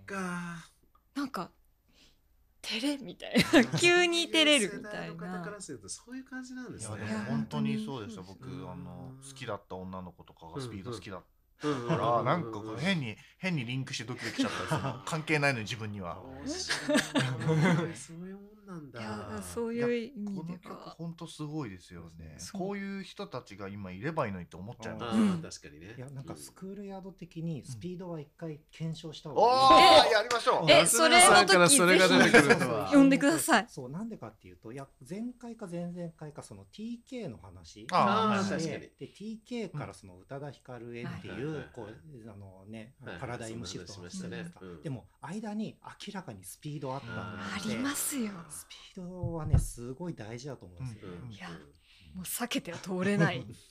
ですよ。ですよね。いやいやいいですね。はい。でジュディ・マリーの「ラバーソウル」これはミュージックビデオが大好きだったんですよね。あ見てみます。すごい雪の中で。でなんかそうなんだ。すごく今でも YouTube とか探してもなくてあ大人になってからまだ見てないんですけど、へーあの子供の頃にうん。テレビで、うん多分ラバーソウルがリリースした頃ぐらいで CM 流れて、うんうんうんミュージックステーションとかの合間とかに、その時にそのゆきちゃんが、はいはい。ゆきちゃんかな？誰かがこう、うん。拳銃でこめかみにバンみたいなで倒れる。うん。でああいうサビの歌詞で、うんうんうんっていうのがなんかもうその好きな人と添い遂げるみたいなそういう究極の愛的なものにもう子供はい少女少女を見るはもなるほど。ど打ち抜かれたわけですね。なって見てみたいでうすねしまうという感じでしたね。でその後なんですうん。があバックナンバーこの曲で初めて聞きました。うん。いやこれね、うん。クリスマスの要素も詰め合わせ、えー。同じですよね。あれこれなんかのドラマの主題歌になってて。でしたよね。そうなんですよね。そでもう。イントロがやばいです。うん。だからやっぱりちょっとあのバックナンバーさんはあのミュージックビデオ出させていただいて以降すごくやぱっぱり歌詞の世界観とかがすごく好きりで、毎回楽しみに聞いてるんですけど、うんうんうん小林武史さんプロデュース。そうそうそうそう。タイトルが潔すぎませんか？確かに確かに。確かに。クリスマスソングって確かにって確かに。思って。そこれなんかなんかその当時なんかの歌の番組で聞いたことがあるんですけど、うん。なんか最初タイトル違ってたらしいんですよね。あそうなんだ。でもなんか最終的なこのタイトルにしてよかったみたいな、うん、なんかそんな話を聞きましたよ。なんかすごく、うんあのいろんな楽曲で、うんまあなんかバックナンバーってちょっとなよなよした主人公の気持ちをうんうん歌ってる曲がすごく多いのうんでうんそうもちろんこの曲の詩の中でも、まあなよなよはしてるんですけど なのにこの潔いタイトルの付け方っていうのが私は気になってしまってっていうのでやっぱなんか定番のザな感じで、はいはいはい。き聞いちゃうなみたいな感じの曲。あそうだ。私に恋したお坊さんっていあそうですそうです。はいはいはい。そうですね。なんかだったなみたいにちょっと思ったんですけど。石原さとみそうそう石さん原さとさんの。はい。ヤマピー。今今はね結構あのこの私たちの中でヤマピーの話題は割と上りますよね。っていうところで選びました。はい。で最後がいや最高ですいやメリクリ入れるか迷ったんですけどね。入れましょうこれは。やっぱあの学生時代の私を代弁する流れではこれは外せないんです。うん。あの当時 au を携帯使ってたんですけど、リスもうん。あーリスも緑色のなんか。リスうん。あの携帯で音楽そうでしたはい。ありましたリスも懐かしい。でもリスも CM のそうそう。曲で。そうだったんですよねもうみんなが聴いてるし。みんながカラオケで歌うし、渋谷とか行くとセンター街で絶対かかってて、うんうんうんうんセンター街に流れてた。うん。確かに。うんもう。だから別にその時彼氏とかもいなかったのに聞いてグーって泣いてキューってまたなっちゃう。なんかクリスマスの曲ってやっぱりどうしても j p o p とかってなんかこう切なさにつけ込む感じありません？あーそうかなりそうそうですよね。どっちかっていうとそっちに。そううん切な的な感じのものが多くて、うん。だからグローブ入れるかも迷ったんですよ、はいはいあーそうです ね。冬といえばグローブだな。そうですね。っていう感じででもボアが勝ちました。メリクリが。なるほどね。最高ですよねメリクリってね。メリそう。クリメリすごクリいです。これもまたタイトルうん。が、メリクリでみたいな。ねでもなんかもうメルもうボアのメリクリとしてこう独立した言葉としてそう。クリスマス有効うん。そういうことっていうよりかはメリクリいやでも本当にやっぱその世代のそういう曲の捉え方僕がなんかそのおっさんになって聞く捉え方とやっぱ全然違う。だからそこがすごいやっぱりこのリストから垣間見えて、うん。もうすごい楽しいです。よかったです。最高だと思います。素晴らしいはい。じゃあ最後今日は締めは菅原さんですね。はい。はい、まあそのそうですね。僕もなんかね本当にもう何も考えないで選んだぐらいの感じで、うん。どっちかっていうと一曲一曲のその背景とかをはい。こう具体的に解説したりっていうよりは、うん僕はなんかもうただ単純に耳なじみが、ちょっとクリスマスのムードとか、うんまさにクリスマスグルーヴがある、うんうんいやうんもうそれすごいそういう発想でまあでもそういう中でちゃんとクリスマス曲も入ってくるから、そうですね。なんかねその全体のあれは壊れないんですよね。そうですよね。うん。なんかまあもしラジオでうん流させていただくんだったらこんこのな曲を流したいなっていうのは集めたんですけど、うんうんうんうんでもしっかりねやっぱりちゃんと菅原さんワールドっていうかアジアもねまぶしてあるし、う うんん、ですよね。なんかなんなんでしょうね。やっぱりでも冬がね好きなんです、うんうんうん。だから結構好きな曲が多くて冬のモチーフの曲って。でもなんかそのそれこそねあのー細野さんの例の？あそううんこれが、トーキングあのちょうど花最近ね。に水再発されたカセット再発されたっていう、うんそうですこれがねサブスクになぜか入って。ああそっかそっか。これなぜかなんですよ。あの CD 版が出てないのに、うんうんうん。カセット再発とサブスクには出,、うん。てて。うん。なるほどねいい今っぽいですね。そうですよねこれもしかしたら初めて聞く人多いかもしいやれな。いでもねこの流れで聞くとあめちゃくちゃクリスマスっぽくあ聞こえるうん。そうなんですそうですよね。本当にそうでした。だからそういうマジックがあるから面白いんですよね、うんこういうことって。そうなんうん。なんかやっぱりちょっとベル的なもののうん音色とか、そうそうそうそう、うん。きっとね。あとは雫みたいなはいはいなんかそういうのがちょっとクリスマスをわかりますわかります。うん。いやもう完全にそうだと思います。割とそういうの音がうん。うんあの入ってる曲があるはいはいはいはいっていうのとちょっとこう前後しちゃいますけど冬に別れてうん。ああ本当にね。大好きな曲なんで。すごい。歌詞が素敵や。うん歌詞がねもうもうガチストーカーのうん曲。おでも改めてちゃんと歌詞見てびっくりして僕も。うん。これねあのベースのあの、うん。これ確か寺尾さんじゃないんじゃないですか歌詞。伊賀さんですか、伊賀さんだと思うんですよね、なんかクレジットにここに入ってるってことは伊賀さんなんですかね？そうなんですか。そういうことなんですかねなんかちょっとすみませんまだ未確認なんですけはいはいはいどでもだこのベースのはいはいはい。伊賀さんって伊賀方がさんね。だとしたら余計グッときて本当ですよね。伊賀さ確かにん。が書いてるの寺尾さんの声でうん歌ってるんだ確かに確かになんか寺尾さんのこの冬感？うん冬感がめちゃめちゃありますね。そのものっていううんのがねまさにまさに。ううんん。空気いやすごい良かったです。これもなんかこの2曲目に来てるところもなかなかいい感じでした。はで確かにえー、3曲目はい。はい。タイのシティポップの、うん。まあ、ニューインディーヒーロなんですよーのプム君うん。う。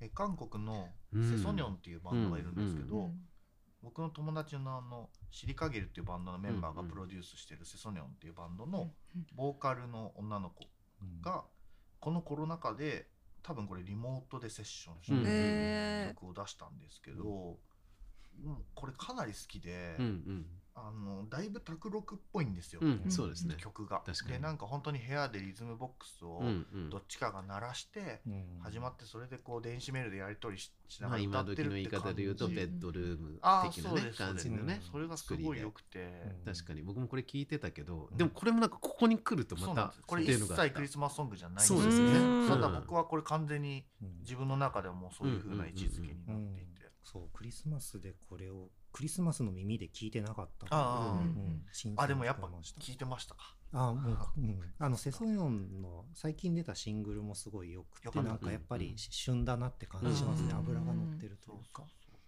なんかね音の作り方がすごい好きなんですよ、うん。韓国のうん。今の。うん。うん。インディーの、なるほど。あごめんなさい。で細野さんの次はこれまた友達の韓国のアーティストなんですけども、なっちゃんってみんな呼んでるんですけど まあ元パラソルのギターだったうんなっちゃんなんですけど、なっちゃん自身もなんかすごい浮遊感があるんですよ。で、このジャケット完全に夏なんですけど、うんうんうん。なっちゃんの持つ冬っぽさとか、うんうんなんかちょっとちょっとねなんか聖なる感じがするんですよ彼女自身が。うん。めちゃくちゃクレイジーなんですけど、うん。イエーイみたいな。なんかすごいこう、なんかね、マリア的なものを。あ なるほど。いい魅力的ですね。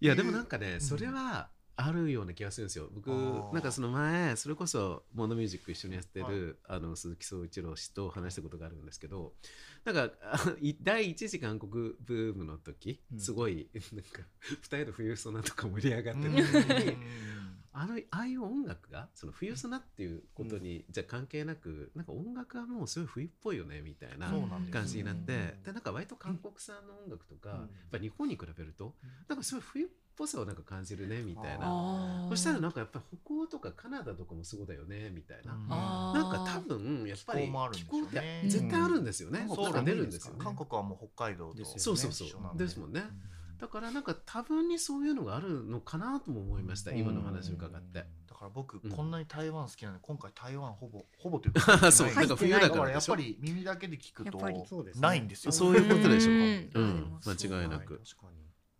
で次のソフィーさんは、うん。この前僕帝さんが、うん。あの三つ目のメンバーと、はい。トリプルファイヤーの鳥居くんと一緒にやってるイベントにちょっと遊びに行った時に、はい。鳥居くんそうがかけてて僕知らなかったんですよ、うん。だいぶ流行ってるみたいなんで。すけど、アナログでかけてて、超好きになって、うんでそのアルバムの中で一番一番僕この曲が好きなんですけど、うん。このこの流れで聴くと結構うん。ちょっと冬っぽいというか。そうですね。うん確かに確かに。ジャケットはめっちゃ薄いうん。そうですね素敵って思ってジャケ見たら あれ？薄着って思いました。ちょっと暖かい国な感じのイメージですよね。でえっと次はあのまあ以前スクールヤードあそうですね。リアルスクールヤードのゲストに出てもらった 確かに確かに。福富くんのバンドなんですけど、僕ブルーアワーを初めて聞いた時に、うん。あもうホームカミングスはもうもう行ったなっていう。かマジでこんな曲かけるバンドいないと思うし、うんすごい好きなんですよこの曲が。あのーなんていうんですかねそのメロディーのモチーフが基本的にこれ1個で進行するんですけど、普通楽曲ってまあ j p o p だと ABC っていう構構成になってて、うんえー欧米だと大体 AB なんですよ。うんでそれが ABAAB とか、ドラマチックになってくるんですけど、この曲ってあの主となるモチーフが1個だけなんですよ。うんそれをバンドのその静かなテンションと歌詞で進めてって、うんそのサビ的なところでちょっと A に付随したメロディーがピュって出てくるうんだけの曲なんですけど、うんめちゃくちゃよくできてて、うんうんうん。なるほどね。でなんかねそのホームカミングスも僕は冬のバンドだと思ってて、うん冬にすごいゆかりがあって、うん。クリスマスの時に毎年イベントやったりとか、うんうん。そうですね。太もやられ見自身もなんかそういうこと言ってたから、これ本人に LINE して、あのブルーアワー入れたいんだけどこれクリスマスっていう解釈でいいって本人に聞いたら、うんうん。OK です。もらいました。公認。そう公認で。入れましたでその流れで、はい。おそらくまあ福富も好きであろう、うんまあ、僕たちインディまーズ好きあそうですね。の人にとっては、このスフィアン・スティーブンスっていう人は、うんまあ、まさにクリスマスのまあそうですね。人っていうか、確かに。うん。あのこの人ねえっともともとあのアメリカ50個の州があるんですけど その州一つ一つをテーマにしたアルバムを50個作ろうって言言ってる人なんですよ。そうですまあで途中で止まってますけどそう。ねかなりクレイジーな。そうそう。クレイジーな。そうだあれどうなったんですか？あれはもうトンザがもう公式的トンザあーそうそうそうあもうオフィシャルにそうもうなのオフィシャルトンザ。でオフィシャルトンザする中ただ彼はそのプライベートで2000年代前半ぐらいから家族とか友達向けにあのクリスマスの曲を自分でカバーしたやつを毎、あのアルバムを毎年作ってたんですよ、ん。それをプレゼントするっていうのをやってて、ネットクリスマス野郎ですそうなんです。まあなんかルーツが結構あるみたいで、うん。やっぱり教会とかに、うん。でえっと5年に1回そのアルバムをなんか本当に豪華なピザの箱みたいに、うん。いっぱいこうおまけが入ったポストカードが売られてるっていうのがあって、うん。それのこれ現物見たことあります？僕もないんですよ、買えないっていうか欲しいんですよ。ねそこに入ってて 好きなやつですいいでしょ。めちゃめちゃ夢があうる、ん。スフィアンは僕も入れてですよね。菅原さん入ってると思って気づきました。どうしてもそれがね起こっちゃうんですよ。でもそれぐらいなんかスフィアンとクリスマスっていうのはもういやねいやもう切っても切り離せないですよね。うんうん。確かに。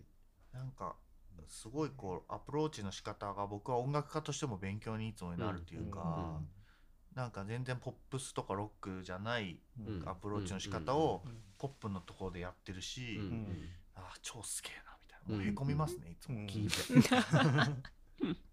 ビル・ウェルズとなんか双璧をなしてる感じがあー確かに確かにね。うんそうかもしれない。で最後はあのアレックさんっていうのはこのスフィアンがうん。ある年に、あのクリスマスソングあのを募集するから、みんな送ってくれっていう企画があったんですよ、それで、まあ、優勝っていうか、うんうんあのしたおじさんのすげえいい声の。展開がすごいですね。この人ってこの一曲だけですか？多分だけだうん。コンコンペで勝ったみたいな多分ことですね。そうだと思うんですよ。クリスマス野郎に選ばれた。そう選ばれたししまあ元素人っていうかでももうじゃあだいぶもうプロのうん。歌声なんですけど「エブリデイズ・クリスマス」っていうテーマがすごいよくて、うん。ああいいいいタイなんかそういう気持ちでいたいなっていう、でも鈴木紗友子さんもねもし毎日がクリスマスだったらう。ん。はい。うんそんなね曲を作られてますけどね。そうですうん。っていう感じですかね。あでもうあまだ入れてるか。そうだそうだ。まだ全然入れてますね。で、えーっと月がその帝さんそうですね。も選ばれてた曲、僕バカラックっていう作曲家がいるんですけど、うん。まあこれもその最近なんかいろんな仕事の案件とか映画の音楽とか作る上で本当にもう勉強になるし影響を受けてるんですけど、うんうんうんその人が、えー、といろいろいっぱい曲を作ってる中で、まあほぼ唯一と言っていいぐらいのクリスマス曲なんですね。それなりにバカラックは聞いてきましたけどそう。多分そうだと思うんですよね。で僕そのそんなにバカラックのこと知らなかったんですけど、うんうん。このアルバムをだからバカラックを知る前からこのアルバムを聴いてたんですよ、うん。よく。んこのハーバーパートそうですね、ん。これはすごい名盤だと思って。アルバート自身がサンタクロースの格好してね。そうですそうです。ん。ジャケットの、うん、60あーわかんないですけどでもあのなんかハーバーアルパートってあの人ですよ。ビタースイート3番そうのう。ん。うん、オールナイトニッポンの、うん。これ菅原さん前回のラジオってテーマだったんですけど、はい前回のテーマ、それにこう当ててきたんだな確かに。そう言われるアンサーが。それはなかったですけど。オールナイトだそうでもこのアルバムすごいんですよね。全体として。いやめっちゃ良くて。僕はこのアルバムを結構前あのいつもリピートで。わかりますわかります。あの僕もよくイベントの後とかでもうなんか DJ やらないんだけどそのままなんか流しっぱなし？に、うん。する時このアルバムを最後か。あーそうだ。いいすごいうん雰囲気ですね。そうなんですよ。いやだからこの締めっていうのは最高でしたうん。し、あなんかちょっと僕ね藤原さんがなんか僕に対するアンサーをしてくれてるのかなみたいにあ思ったので。あ でもでもでもまあ絶対そうだろうなっていうか、あれ最後ウィスパーズも入ってましたっけ？ウィスパーいやズここで終わりになってますね。自分のやつだとなんかダニー・ハサウェイ1曲目にしたんですけど、ダニーの「This Christmas」っていうこの曲、うんまあ、うん。ここ10年ぐらいなぜかずっと丸いでかかってたりとか はいなんかこう誰か仕掛ける人がいて結構それこそポール・マッカートニーのクリスマスもなぜかここ5年やたらかかるんですよ。そうなんですね。なんかそういう誰かが選んでるうん流れでそっかそっか。このあんまり音楽詳しくない人でもダニー・ハサウェイのこの曲知ってるかなと思って入れたんですけどうううなるほどね。僕この個人的なプレイリスト最後にウィスパーズっていう人がダニー・ハサウェイがその亡くなって追悼の意味を込めてこのディスクリスマスをなんか替え歌してうんうん。あのうん。クリスマスのためじゃなくてダニーのための曲だよって言って出した曲があるんですよ、うんうんそれを入れ忘れましたね。ちょっとなんかでつぶやいておきますけどそれ追加しといてくだあさい。はい。あこっちで追加すればいいのかな？そうですね、うん。一応まああそう10曲以上にはなるけど。あすいません。いやいやでもクリまあクリスマスってプレイコーでいいんじゃないですか、うん。いいと思います。ねという感じはい、ということでなんかねやっぱり4社それぞれ面白かったですけど、はい、でもなんかねまあ世代間っていうことだじゃないけど、うん。やっぱりそれぞれまあ立ち位置がこう出てて、ずずっとねこれまで聞いてきてくださってる方たちも、下手したらなんかプレイリストだけ見て、うん。もうちょっと当てられるくらいにうん。どの人が選んでるかみたいなのが、あ確かにそれはあるかも。そういう色もなんかついてきていいんじゃないかなと思いましたね。ちょっとあの皆さんにご相談なんですけどこの12月の期間、このお店の BGM をこのプレイリストにしてもいいですか？最高。めちゃくちゃ嬉し俺いです。ここでスピードがかかるのが今。ここでホワイトラブ。あちょっと。かかるかかからないかごご相談。ご相談が。あ、ていうかこのこれをうん。さらにシャッフルっていうか、あそうそう安永さんが選抜して。ちょっとこう、あぜひぜひ。うん。それはいいですね。ね、すごく。そういうのをやってもいいですかね。あ、全然全然。ぜひぜひ。逆にまた安永さんに料理し直してもらいたいです。確かに。ちょっと流れとかも。そう一緒にリミクリススマス的に感覚で。アラカルトっていうかね、うん。ね、うん。プレート。やあいいですね。と思います。嬉しいと思って自分で言っちゃった。うん。すごいいいと思うんですよね。嬉しいですね。いやいや、まあ確かにスピードがかかる。いやここで ここでスピちょっとードはちょっとうん、まあでも、まあ面白い感じになります。うん。まあでもやっぱりちょっとびっくりされるかもしれない。そうですね。お客様がね。ちょっとご検討していただいて。はいいや、あ、でもなんかちょっとし締めの言葉言っとかないといけないですよね。一応こ今年最後だし。あそうですね。そうですよね。あ、そうですね。えっと、あ、ちょっとあの、はい。僕なんか今更なんですけど、はい。あのこれ一一番最初に言おうと思って忘れてました。あの今日初対面でお会いするんですけど、はい。おみゆさんって呼んでいいですかっていうのをどうぞ。そこですどうぞ。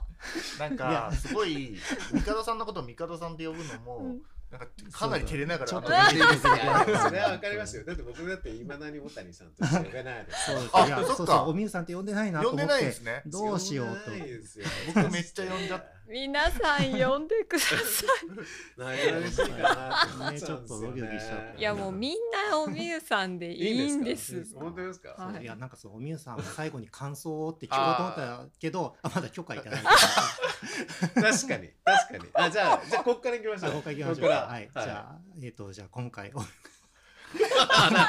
なんですよね。なんかわかるな。みゆさんいかがでしたか？今回の初めてのスクールヤードは楽しかったです。こんなに普段からこんな楽しい会をやられているなんてすごく羨ましいなと思いました。今回呼んでいただいて本当に嬉しかったです。かねありがとうございます。こちらこそありがとうございます。いやなんかもうすごく前半は本当にもうおしゃべりに混ぜていただいてすごく楽しかったですし後半は本当に私も知らない素敵な曲ばっかりだったのであとはもうクリスマスソング迷子からの脱却を 図ることが今年はできるというのは本当に嬉しく思います。いやいやいやいや。ありがとうございまいすやこちらこそです。ありがとうございます。いやすごいなんかシンプルに多分聞かれてる方も、うんまあ、一番聞きやすい回になったのかな。間違いなくそうでしょう間違いなくそうですよね。すごい良かったです、うん。